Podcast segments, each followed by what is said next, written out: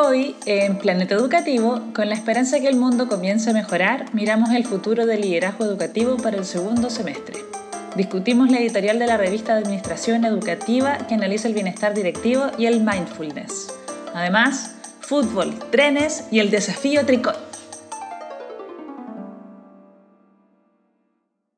Bienvenidos y bienvenidas a Planeta Educativo. Soy Álvaro González desde Valparaíso, Chile, Sudamérica para el mundo. Y al otro lado de la línea, Sergio Galdames. Wow, wow, wow, wow. Aún de Villa Alemana. Sé que todo el mundo está pendiente. No, no me he cambiado de casa. Sí, dejen de acosarme en la calle. No salgo a la calle, así que buena suerte. Sigan acosándome en la calle. Estamos aún Villa Alemana. Aún me falta un tricot. No me puedo ir de Villa Alemana hasta que coleccione los 12 tricots. Hoy llevo 11, así que aún no puedo. La, semana, la semana pasada eh, hicimos el capítulo que yo tenía mucha hambre. Esta semana, no sé si salió bien, no sé si salió mal, pero esta semana subí esto al máximo, porque hoy día estamos grabando un poco más tarde que la semana pasada, van a ser las, son las dos. No he comido nada en todo el día, pero pedí comida peruana. Llegó la comida peruana mientras hacíamos la intro, revisábamos las cosas y siento el olor al ceviche penetrar el estudio de Planeta Educativo. Así que no solo tengo hambre, sino que estoy sufriendo por el olor a, la comida peruana, que es la mejor comida del mundo. Álvaro González, ¿cómo estás? Muy bien, muy bien. Y espero que pronto puedas completar tu, tu tarjeta de cliente frecuente de los tricots con todos los, los, timbres, todas las estampitas que te dan un tricot gratis al décimo, a la décima visita. Eh, antes de despedirse de Villa Alemana, probablemente, quién sabe dónde te llevarán eh, tus siguientes rumbos, Sergio Galdames, a ti y a tus perros. Dicen que Belloto es excelente, así que, uff, quién sabe. ¿Vas a pasar de Villa Alemana Sur a Villa Alemana Norte? No, no, no soy tan cuico como Fabián Campos y Felipe Aravena.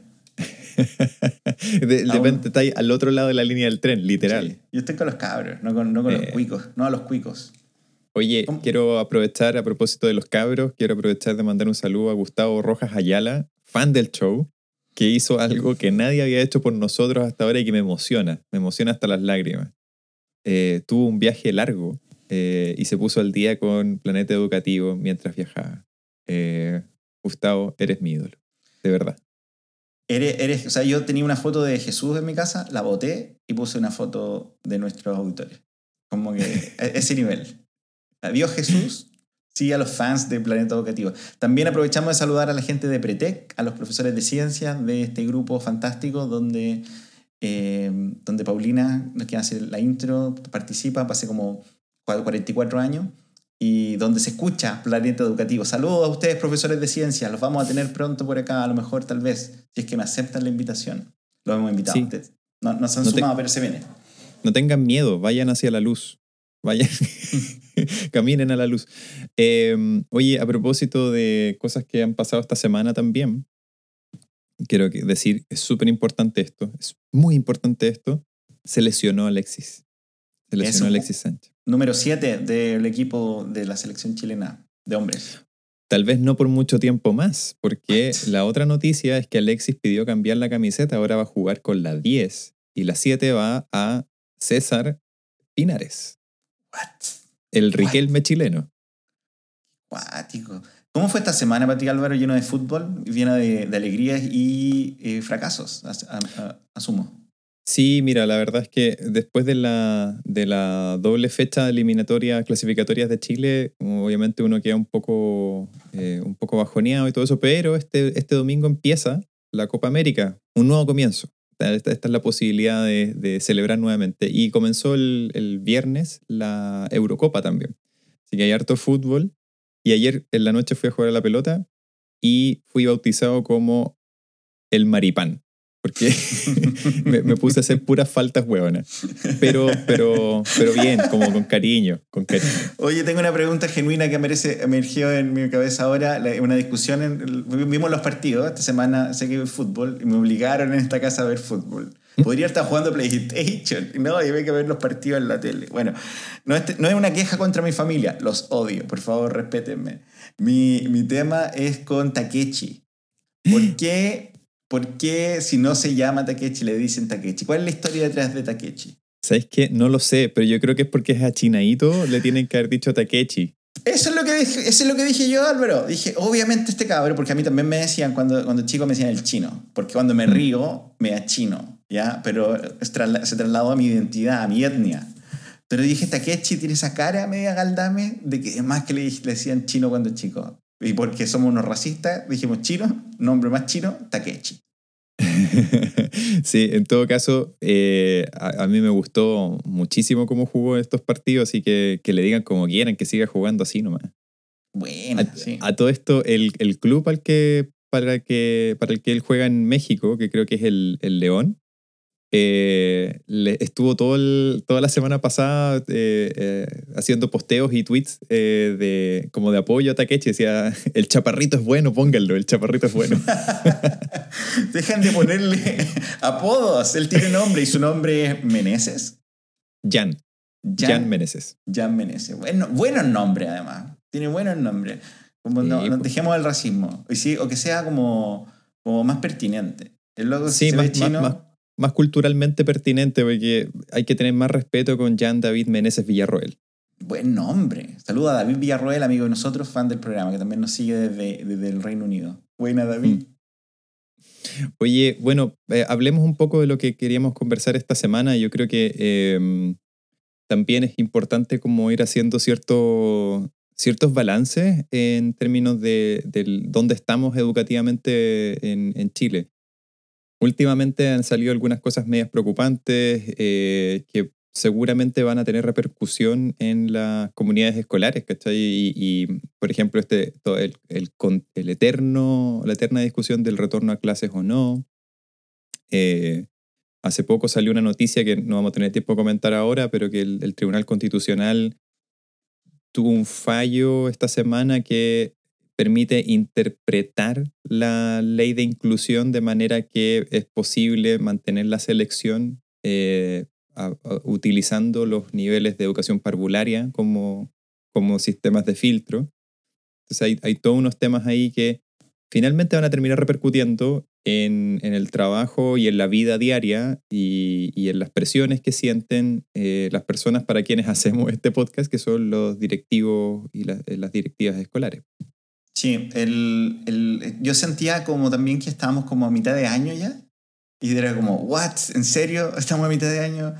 Y, y, bueno, si bien ah, me siento como con, rescatando sensaciones como o contrarias, porque yo sentía que ya estamos bien y que se está acabando este virus, no, como que estamos viviendo un momento difícil, pensábamos que iban la, la región si también era cuarentena este fin de semana, eh, Santiago pasó a cuarentena, pero pienso que estamos mirando ya hacia el futuro, como que comienza, es el comienzo del final y pensamos mirar como qué es lo que nos puede traer estos próximos meses.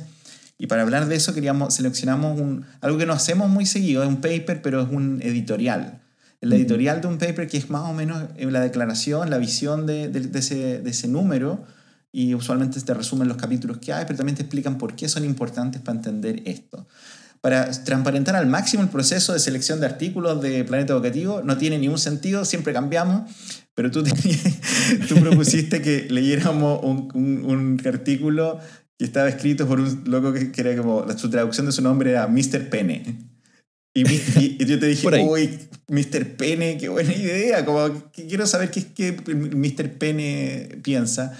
Pero también eh, me llegó este, este, este editorial, salió publicada recién la, este viernes, por un, por un grupo, un journal que no siempre, que yo creo que no hemos mirado nunca en este podcast, pero yo lo consulto harto, que es el Journal de, de, Administración Educativa.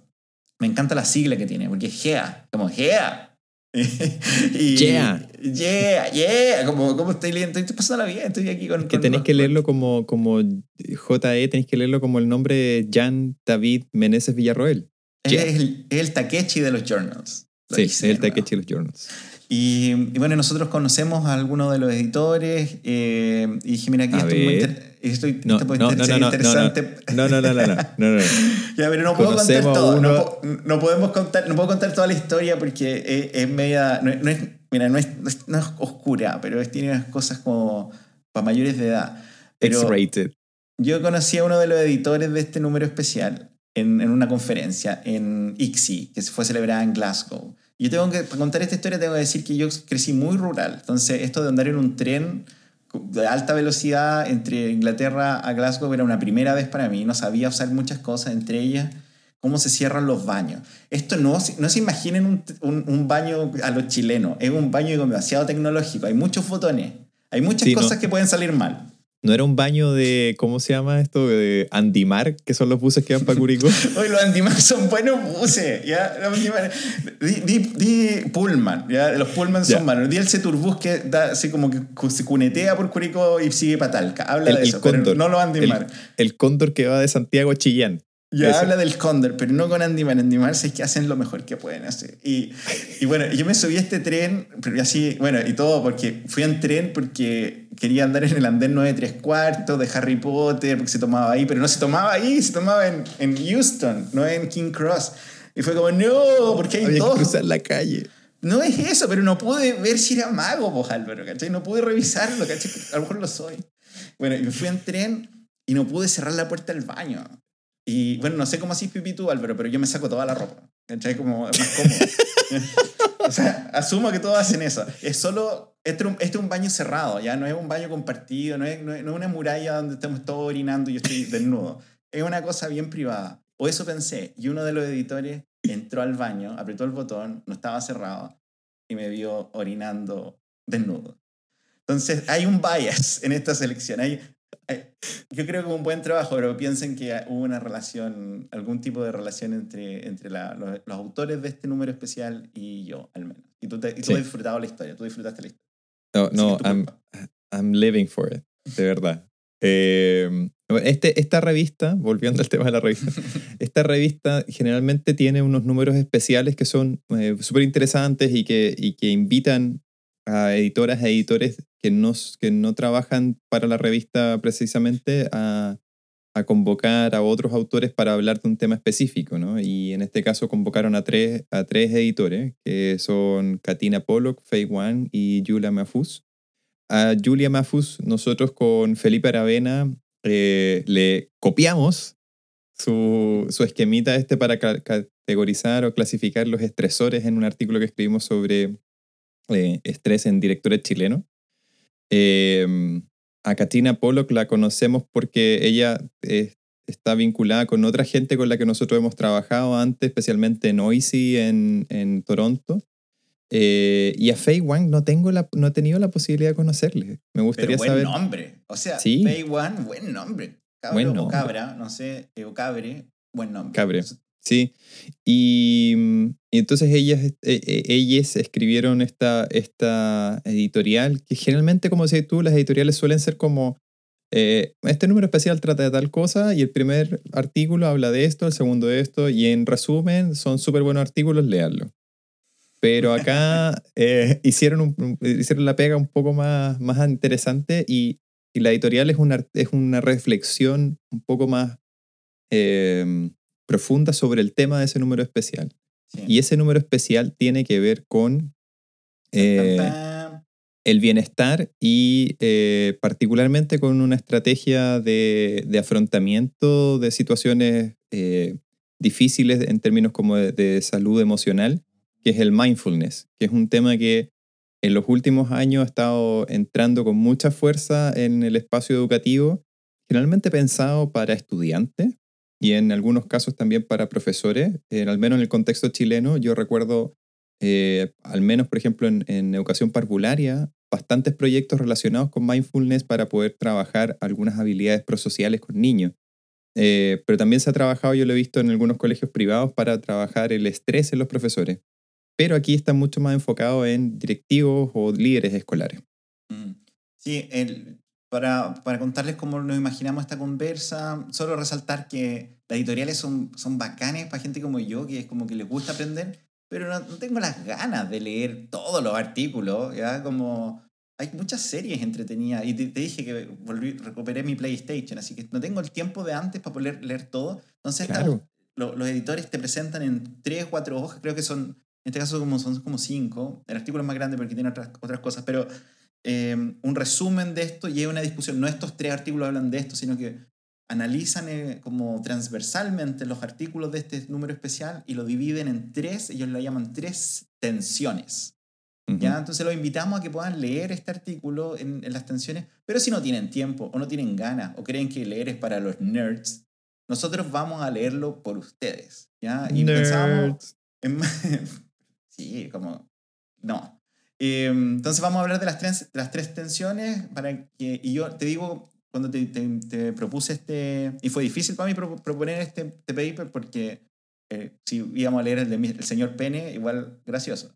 Pero eh, pienso que también es una mirada a lo que viene en los próximos seis meses para el liderazgo educativo. Así me lo imagino, como estos son los temas que, que tal vez deberíamos estar conversando más o deberíamos ponerle más atención porque como tú dijiste muy bien en la intro, hablan del- de cómo estamos como humanos, como personas, más allá de las prácticas exitosas, las estrategias que implementamos, cómo, cómo estamos innovando en la escuela. Se trata, de, en este, este caso, de las personas, de los líderes y, y cómo han, han tenido que, que navegar este mundo tan, tan dañado, tanto en sus comunidades, pero también en sus casas y en su propia vida.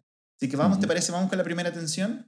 Vamos, vamos, te la, te la leo y tú me la comentas. Pe, pe. Pepe, ya, la tensión número uno son las múltiples conceptualizaciones que existen acerca de bienestar y mindfulness. Aquí yo creo que tenemos que tratar de traducir mindfulness. Es como Tratemos, pues, a ver, parte tú. A ver, digámoslo los dos al mismo tiempo. Un, Uno, dos, tres. dos, tres. Eh, eh, eh, eh, mentalidad eh, completa. Sí, completa. Oye, lo dijimos al mismo tiempo.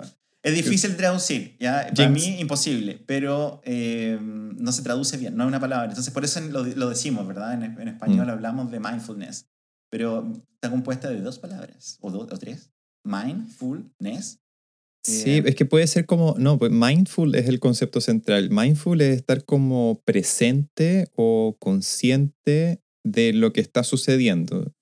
Y mindf- mindfulness sería como, un- ahí ya me pierdo como gramaticalmente, ahí le voy a pedir a algunos colegas, profesores de inglés que me ayuden con cómo esa derivación, en qué significa, es como la convierte en qué cosa.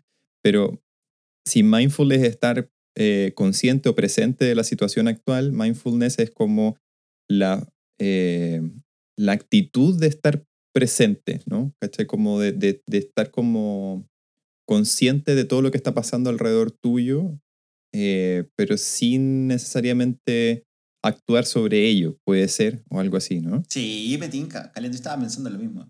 Pero uno se- lo escucha como así, ¿verdad? La gente dice mindfulness en, en español, Ujú. porque nos cuesta, no tenemos una palabra exacta. Tú, en tu vida personal, Álvaro, ¿es importante para ti el mindfulness? ¿Lo, lo practicas? ¿Lo tratas de desarrollar? eh, ¿Se conversa en tu casa? Eh, no, la verdad, o sea, es que me- lo interesante de este concepto es que como viene como estas líneas más de eh, budismo y de mm, y como de la práctica como de la meditación y el, yoga, entiendo. Eh, en algún momento tú te recordarás que yo practicaba yoga cuando vivíamos juntos en, en un departamento en Viña. Y yo me levantaba muy temprano para ir a un estudio de yoga. Eh, y me duró eso, creo que tres semanas. Pero eh, no es necesariamente mi forma o mi, o mi estrategia favorita de- para manejar el estrés. Eh, más bien mi estrategia favorita para manejar el estrés es hacer como otras cosas como ponerme a cocinar o a limpiar, ¿cachai? o Sí. ordenar. Sí, a, a- el- a mí también me cuesta. Yo he tratado varias veces. Conozco muchas personas que lo practican activamente, bien pro, a- desarrollado estrategias, meditan Mm. como constantemente, pero también en, en cambio como en la dieta, un montón de cosas. No me resulta. A mí, a mí Mm. me, me cuesta, me encantaría, porque he estado especialmente en los últimos días como, como con muchas cosas en la cabeza. Nada genial además, puras tonteras.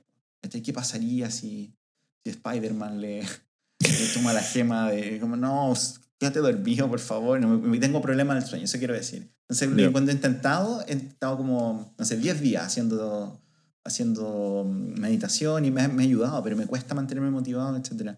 Lo interesante, de- yo creo que de esto es que, al menos para mí, mi formación como psicólogo, nosotros no vimos mucho de esto en la formación inicial, pero en muy poquito tiempo ha conquistado, aquí, aquí los autores muestran el viaje, que esto na- nace muy presente en el mundo del liderazgo y el corporativo, ¿verdad? Como el negocio. Era muy común, pero se ha, no sé si la palabra es, es la más apropiada, pero se ha, llevado a la ciencia esto y se ha estudiado con mucha atención a través de métodos tanto de las neurociencias como, como la psicología y ha penetrado con fuerza en el tema del, del liderazgo eh, corporativo, como decíamos, y con cada vez más en temas escolares. Estamos hablando de cómo los líderes usan esto, de nuevo, no solo en la escuela como estrategia, sino en ellos mismas como, como estrategia protectora. Sí, de hecho, eh, los, en el editorial lo mencionan como una, como una competencia eh, socioemocional de los líderes o de las líderes. Em, y que seguramente está muy vinculada como con el, el proceso como de autoconocimiento para poder eh, generar vínculos más empáticos y, más, y de relaciones sociales más profundas con las personas con las que trabaja. Pero también está este otro lado, como dices tú, ¿no? Como de, también que sea como una especie de, de mecanismo de apoyo o de autoapoyo o de, o de afrontamiento de situaciones estresantes. y ahí comentan cómo algunos de los artículos del número especial abordan ese tema. Sí, a mí me, me, gustó, es interesante ese viaje porque para algunos, yo creo que para muchas personas esto tiene mucho sentido, y pero para otras más escépticas como, ¿qué esto? ¿Qué es, qué este? ¿Es algo hippie? ¿Es algo eh, como vinculado al, al, veganismo necesariamente? Y, no, es como hay, hay, distintas corrientes y eso es el, el gran desafío, porque hay, y nos cuesta entender muy bien qué significa el concepto de mindfulness, porque ha sido eh, adoptado por de distintos lugares. También hablan del el otro concepto, es el, también problemático de esta perspectiva conceptual, es el bienestar. Y el bienestar es un, un, tema mucho más cercano al liderazgo escolar y ha estado presente los últimos 20 años, pero aún así piensa, solo los últimos 20 años, no, es tan, no, mm. no está instalado, por ejemplo, con el liderazgo pedagógico, que son temas que vienen de 70 años.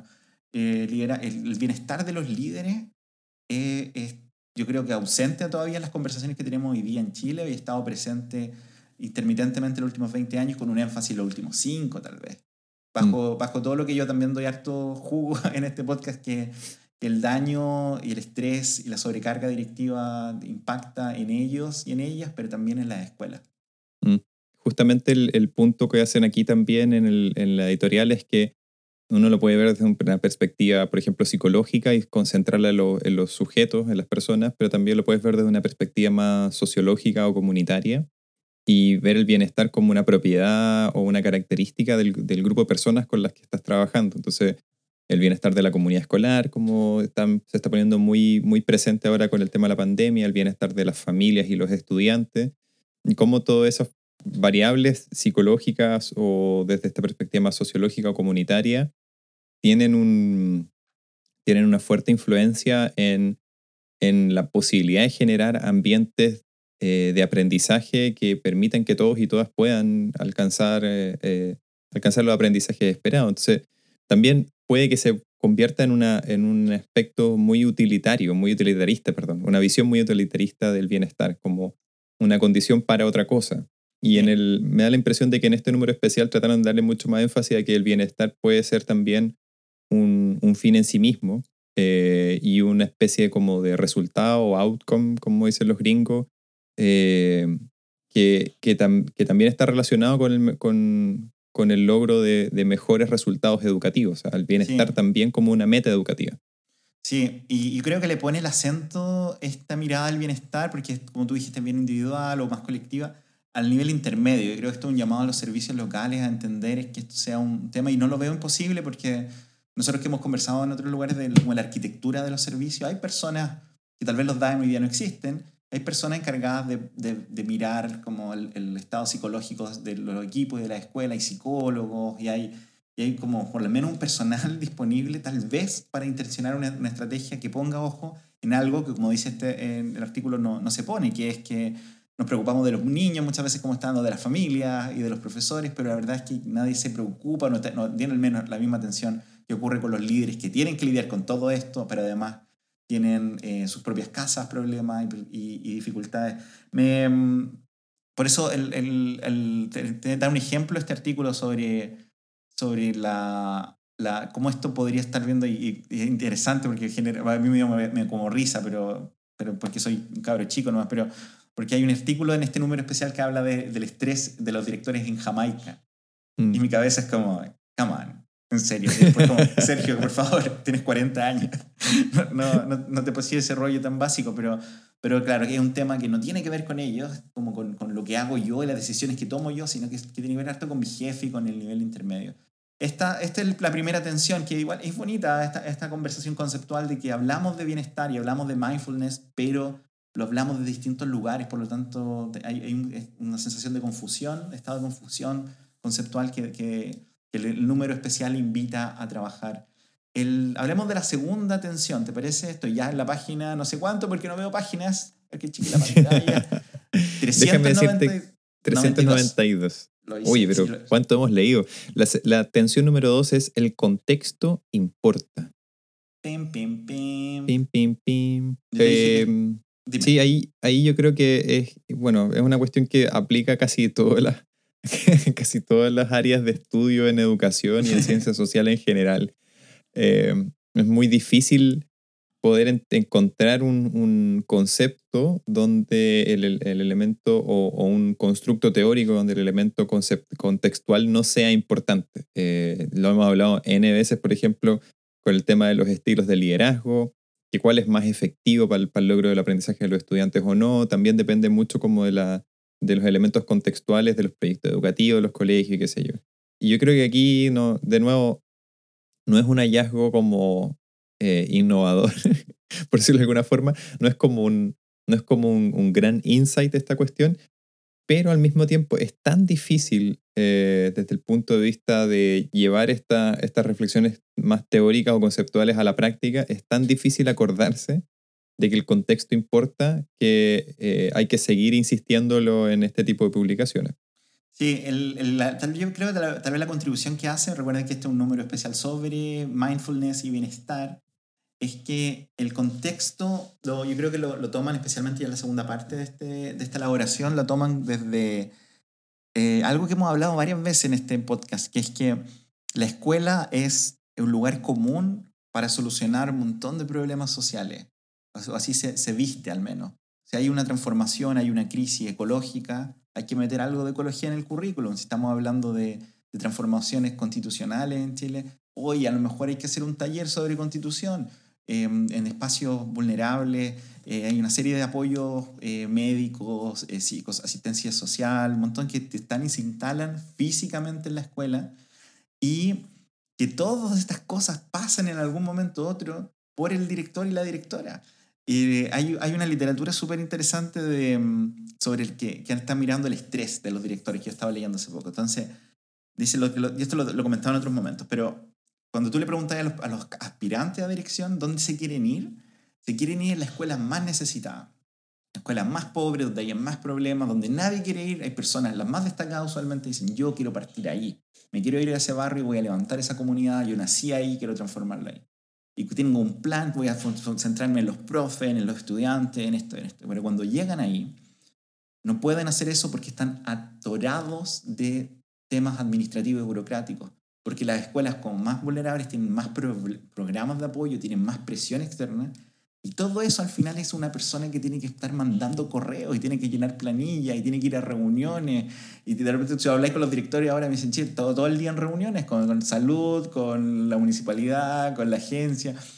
Y se llenan de burocracia y no les queda energía ni les queda pasión para dedicarse a las cosas. Entonces, el argumento que levantan en esta segunda tensión es eso, que nuestros directores van a ser muy sensibles y la organización escolar es mucho más sensible tal vez que incluso que como que un hospital o, el trabajo o el sistema de todo el tema de, transporte público a los cambios sociales que están ocurriendo todos los días. Cada transformación, cada crisis va a terminar con un oficio que tienen que llenar y con, alguna, con algún desafío que tienen que meter un proyecto, viene una nueva persona que hay que hacer la inducción, complica el trabajo de ellos y, disminuye sus posibilidades de estar bien.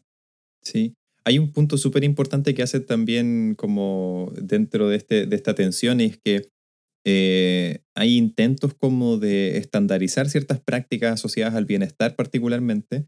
Eh, la manera de medirlo, por ejemplo, la manera de, trabajarlo desde los niveles eh, más, altos del sistema, ¿no? De nivel de política nacional, federal o local o estatal, regional, lo que sea.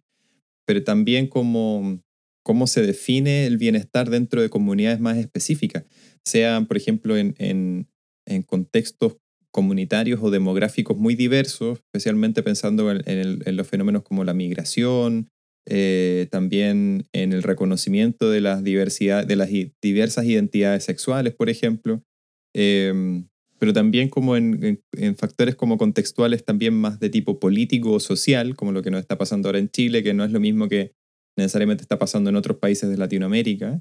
Eh, o de otras partes del mundo y, así. Entonces, y hay una, hay una reflexión como hacia el final de esa tensión que escriben los autores acá, después de decir cómo los distintos artículos de número especial eh, cruzan diferentes contextos y lo asocian al tema del mindfulness y se preguntan si es que el mindfulness servirá entonces en todos estos contextos o no. Y como que mi primera impresión es como, mindfulness seguramente sirve en un lugar donde tenéis ciertas así como pensando como en la cuestión más básica, como en la, en, la pirámide de Maslow. Cuando tenéis como ciertas necesidades básicas cubiertas, como que puedes utilizar ese tipo de estrategias para, para sobrellevar el estrés o, o, la, o la presión. Pero en otros, en otros casos, el mindfulness no es, la, no es la respuesta. Tal vez lo que necesitáis es mejorar la alimentación, mejorar la vivienda, mejorar la infraestructura del colegio, eh, mejorar las capacidades profesionales de los docentes u otros profesionales que están ahí, tener equipos de apoyo, lo que decías tú recién. En un colegio, de, en un contexto de desventaja social en Chile, probablemente te vas a encontrar con una serie de, de desafíos tanto profesionales, ¿cachai? Como de tener un cuerpo de docentes, algunos muy jóvenes que llegaron ahí, están recién empezando, otros que llevan muchos años y que ya están como desgastados del sistema y han estado quizás rotando por distintos colegios. Te vas a encontrar con familias que no tienen una historia escolar eh, positiva, que tuvieron ellos mismos y ellas mismas, probablemente los padres o las madres de estos niños tuvieron una relación difícil con los colegios cuando eran estudiantes. Entonces también la relación se proyecta un poco con esto. Te vas a encontrar con, quizás con problemas de infraestructura, te vas a encontrar con con una serie de dificultades. Entonces, como, ya, vamos a meditar. como que hagamos una respiración como para entender cómo, cómo resolver esto. Y en realidad tal vez lo que necesitáis es otra cosa, ¿no? Eh, como para resolver eso, esos problemas y poder abordarlo. Sí, el, estoy, estoy pensando, y disculpa por ser tan catete con esto, pero al final ellos mismos dicen, al, al, cerrando el tema, que esto es un tema distrital, se tiene que apoyar. Tal vez el mindfulness es para para el nivel intermedio, para el departamento de educación o para el servicio local que diga, como lo que estoy pensando en esta definición que diste tú, como estar presente al principio, como estoy ahí, estoy presente, digo, ¿le puedo pedir a este director que haga siete oficios sobre un tema que nadie le importa o va a revisar? Eh, ¿tiene, la, ¿Tiene el tiempo? ¿Lo estoy ayudando a que haga su pega o lo estoy, estoy generando una barrera? Y, y claro, creo que una conversación eh, interesante para las personas que tienen más poder en el sistema, no solo las que tienen menos poder, que es las personas que pueden realmente decir, estas cosas no las hagamos, estas cosas requieren que alguien las organice a nivel central, porque los directores ya están chatos de escribir reporte, mandar oficio y Excel y cosas. Entonces es interesante ver cómo esta idea contextual también invita a una conversación de niveles del sistema educativo. Estamos en la atención número 3, la voy a traducir yo en vivo, en un clásico de planeta educativo y tú me dijiste, loco, este es mi tema, este, esta es mi tensión, esta es mi tensión todos los días y tírate el autobombo del, del seminario que vaya a presentar esta tensión en detalle. La tensión 3 se llama foco en el cambio individual o, o en las estructuras sistémicas y organizacionales. Es la traducción buena. Wow, la hiciste. Pero, oye, aplausos, de verdad. Un aplauso. 120. What? El, el, clásico truco de, de, los ingleses, pues que escriben, que escriben en desorden. Tenéis que leer la última palabra primero para traducirla bien. Conquistaron el mundo, cabrón. Ah, sí. Eh, ¿Cómo lo hicieron? No, lo, no tengo idea. Armas. Armas, y, eh, armas y té. Cultura bélica, pues. Cultura bélica. Es como eso. Eh, esta, esta tensión es súper interesante porque generalmente el tema de bienestar y bueno, mindfulness también, eh, como, un, como un mecanismo de, para lidiar con los problemas de, del malestar y poder alcanzar ese bienestar. Siempre se ha observado quizás de manera muy individual, lo decíamos recién, como quizás eh, prevalece esta mirada más psicológica, más individualizada de este tema. Y entonces el estrés, el bienestar, el malestar, todo esto son cosas que corresponden más a los individuos, ¿no? a las personas, eh, cómo, cómo pueden lidiar con estas distintas situaciones, pero nunca se cuestiona realmente, y lo decías tú recién, la situación dada, como ¿por, ¿por, qué la situación es así? Eh, ¿Acaso tienen que ser así las cosas? Por ejemplo, ¿tiene que ser así que exista una excesiva presión burocrática, especialmente en aquellos contextos donde es más difícil poder asegurar eh, oportunidades equitativas de aprendizaje para todas y todos los niños, ¿no? Eh, niños, niñas y jóvenes. Em, entonces, en este, en, en, este ámbito, como que los, los autores de la editorial hacen un, hacen un pequeño guiño a una discusión que es mucho más amplia en sociología, que es el, el debate entre estructura y agencia, qué es lo que prevalece, el, el, individuo o el sistema. Entonces, como que siempre está esta cuestión, esta tensión de que los individuos componemos el sistema, pero al mismo tiempo el sistema eh, moldea la manera como nosotros nos comportamos como individuos. Y aquí básicamente me gustaría como retomar una palabra, que, eh, un concepto que está en la tensión anterior, que eh, en una de las citas que hacían eh, a, otro autor, y decían que los líderes escolares tienen que estar preparados para, para tratar con la complejidad y los problemas que, que no se pueden, los problemas que no son posibles de resolver que se dan en las comunidades escolares. Le llaman en inglés intractable problems, también pues, se le pueden llamar como wicked problems, que son como problemas perversos. Son estos problemas en los que eh, tú puedes abordar la solución desde un ámbito, eh, pero eh, esto te complejiza otros más, porque la, la misma situación problemática es tan compleja que no se puede resolver a través de una sola vía. Y esto implica entonces tener la capacidad de pensar no en el problema de manera unidimensional, sino que pensarlo de manera más compleja, más sistémica. Eh, entonces siempre va a estar esta tensión entre si el, cambio tiene que estar a nivel individual o a nivel más local, o el cambio requiere una intervención más de tipo organizacional o sistémica. Eh, y eso es algo que eh, termina siempre como en el, en el escritorio de los líderes, termina como, como en, el, montón de papeles que tienen enfrente en su mesa. Sí, el, yo me lo encuentro súper interesante porque siento que Chile miramos todas estas cosas usualmente a nivel individual, como si casi si tenéis depresión, bueno, es culpa tuya, como para qué anduviste, no sé, tan, tan triste. Pero, pero lo encuentro súper súper interesante, lo viví de cerca esta, yo creo que este, este, este trimestre que llevo trabajando en, la, en, en lugar, en, mi centro de investigación avanzada en educación. Yeah, número uno. Yeah. La llevamos. Pero, ¿sabéis qué? Yo he trabajado un poco en lugares, ¿ya? Entonces me cuesta hacer este, pero en este, en este contexto que llevo muy poco tiempo, como que siento que, iba a sonar medio, no creo que es así, ¿ah? no lo digo como que suene chupa media, pero hay una preocupación de que estemos bien. Ya hay guiones, hay pautas, se dice, nuestra directora lo dice, nuestro, mi, mi jefe lo dice en las reuniones, cómo estamos, eso es el principal, eh, se hacen adecuaciones en los horarios, en las cargas, si estáis mal, cosa decir que estáis mal y te dan apoyo, hay talleres, hay una serie de recursos que están desplegando y una preocupación porque todos estemos bien. Mientras que en otros lugares que yo he trabajado no existen ni las personas para eso. Entonces, como... Yo tengo... No, no, no, no debería ni contarlo. Bueno, dime si lo editamos, pero a mí en una pega, estaba haciendo una pega y se murió mi abuela y, mi pega no me dejó ir a... O sea, no me dejó como vivirlo. Así como hoy se murió mi abuela de COVID. Eh, pucha, ojalá que no afecte el informe que tenéis que mandar en, dos días. Y es como, como esa falta de, de nuevo, no un tema individual, es como que hay una organización que está acostumbrada a tratar esto, eh, mientras que en otros lugares, como el lugar que estoy ahora, eh, hay una, una capacidad muy potente y una preocupación en este elemento. Entonces, no lo digo como para contar mi caso, sino como que en la escuela existe eso, hay, hay una persona encargada no de los estudiantes, sino de que los líderes estén bien. En el sistema, en el servicio local, hay una, una preocupación de generar políticas que cuiden que la gente no se vaya, que sean proactivos, que no sean solo en, que salten en el momento que alguien está con depresión y hay que hacer algo, sino como que, que protejan, guíen, está en la visión, está en los marcos estratégicos, hay un indicador de logro que dice la salud mental de nuestro, de nuestro equipo es alta, es, es aceptable. Son ese tipo de preguntas los que eleva, yo creo, esta, esta dimensión. Sí, yo siento que ahí hay un tema, justamente como, como señalan también en, el, editorial, hay un tema que eh, termina eh, de alguna forma eh, responsabilizando a las personas por su propio bienestar cuando son las estructuras organizacionales o políticas o, o más bien como las culturas de trabajo que se crean a partir de estas estructuras, eh, las que terminan generando esa, esa situación de malestar, ¿no?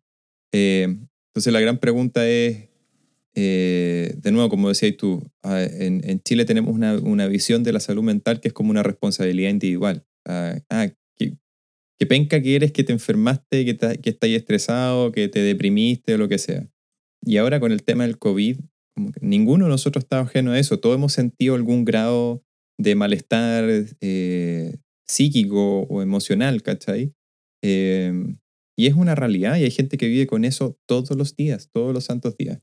Entonces, eh, es súper importante desde el liderazgo, y esta es una de las cosas que a mí me gustaría poder poner en discusión en este panel que vamos a tener el 22 de junio. El momento autobombo. El momento autobombo. El 22 de junio eh, hay, un, hay una jornada de toda la mañana eh, virtual con distintos y distintas académicos y académicas de eh, Latinoamérica, de Iberoamérica, de España, de Portugal, de Argentina, de Chile, de México, etc. y vamos a tratar de, pensar un poco en cuáles son los desafíos para el liderazgo desde de, esta época post-COVID, como para, para los sistemas escolares después de la pandemia. Y hay una serie de temas que tienen que ver, al menos desde mi experiencia, eh, investigando y, compartiendo con comunidades escolares en este año, año y medio, es ver cómo los líderes se tienen que hacer cargo, especialmente aquellos que trabajan en los contextos más desfavorecidos, tienen que hacer cargo de estos problemas perversos eh, que escapan a lo, exclusivamente educativo, pero que tienen una influencia muy fuerte en lo educacional, en cómo están los mismos directivos, cómo están los profesores, cómo están los estudiantes, cómo están sus familias. Entonces, eh, aplicar esta mirada más compleja sin olvidarse de que hay capacidad de agencia, o sea, tú puedes modificar en algún grado las estructuras que te, que te moldean, pero también es necesario poner un ojo en cómo estas condiciones estructurales también te ponen ciertas barreras y limitantes a lo que como, agente, como, como sujeto eh, activo puedes hacer. Eh, y desde ese punto de vista también, yo recuerdo hace muchos años atrás, cuando trabajábamos con directores en estos cursos de formación y había siempre como, siempre había como una, un director o directora que lograba, que conseguía todo. Como que siempre se la arreglaba, siempre había uno o una que tenía una forma de llegar, por ejemplo, con el sostenedor o con, o con algún supervisor de la dirección provincial y lograba que le dieran permiso para hacer cosas que a los otros les decían que no se puede. ¿Cachai? Como, ah, ¿sabes que necesito manejar más de mis recursos CEP? No, no, imposible, imposible una semana después, oye, yo ya, a mí ya me llegó la plata de la CEP. Y como, pero ¿cómo lo hiciste? Eh, entonces, como que hay gente que logra encontrar como estas brechas, en el, estas grietas en el sistema y, las puede explotar para lograr los objetivos que cree que son importantes para su comunidad. El tema es que finalmente se devuelve una, una situación en Chile de competencia, como si si, si a una persona le hacen esta excepción, ¿por qué no se la hacen a todos? Y entonces se termina convirtiendo también en un, en un elemento como de resentimiento más que, más que un elemento como de, de, colegialidad, de decir, uy, ¿cómo lo hiciste? Compartamos la estrategia, veamos si todos podemos ponernos de acuerdo y como, como grupo solicitamos algo, ¿cachai? Eh, entonces ahí creo que estamos todavía en esa tensión eh, en nuestro país. Sí, altas expectativas para todos los las chiquillas y los chiquillos de los servicios locales, que todas estas toda esta reflexiones espero que estén en, en, algún lugar de la mesa de trabajo. Cuidar a los directores y a nuestros líderes es, es fundamental si es que queremos cuidar el sistema. Hicimos este análisis bien rápido, tres eh, el sobrecentrado en el bienestar y el mindfulness de los directores. Los autores señalan tres niveles.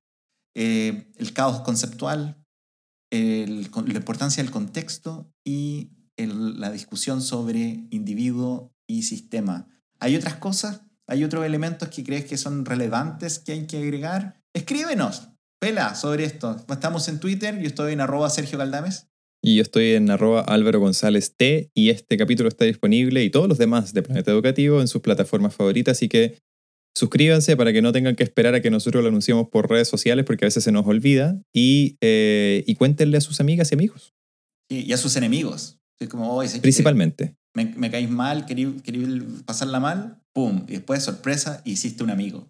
Bueno, que, bueno, el podcast. Ahora tenéis dos amigos. Wow. Oye, antes, antes de despedirnos, solamente quiero decir que me pasaron el dato, y aquí le, le- le doy el agradecimiento especial a Paulette. eh, eh, me pasaron el dato de que RuPaul Drag Race España es de lujo.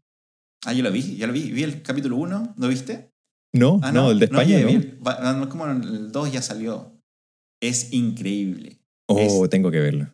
Pues, O sea, yo me siento increíblemente feo después de verlo. Hay, hay, hay, un- hay una reina, Carmen, es como, no, para, por favor, para. ¿No ¿Puedes ser más hermosa, hermoso? Todo. In drag y, y pre-drag es la persona más bella del planeta Tierra. No, es injusto, porque hay gente que salió tan bonita y hay gente que salió tan fea. No, no a eso. Por Jesús eso- se equivocó. Por eso estamos haciendo un podcast y no un, un programa en video. Es solo porque que- con, con nuestras voces basta. Se los, se los aseguramos. Ya, voy a ir a comer. ¿Te acuerdan que dije que no había comido? Estoy muriendo. Tengo muy Comida peruana. energía. Comida peruana, la mejor comida ever. Nos vemos el Tu, próximo Gracias por escuchar este capítulo de Planeta Educativo. Puedes encontrar más capítulos y otros recursos en www.planetaeducativo.cl. Y no olvides que puedes suscribirte a Planeta Educativo en Spotify, Apple Podcasts y Google Podcasts. ¡Nos escuchamos!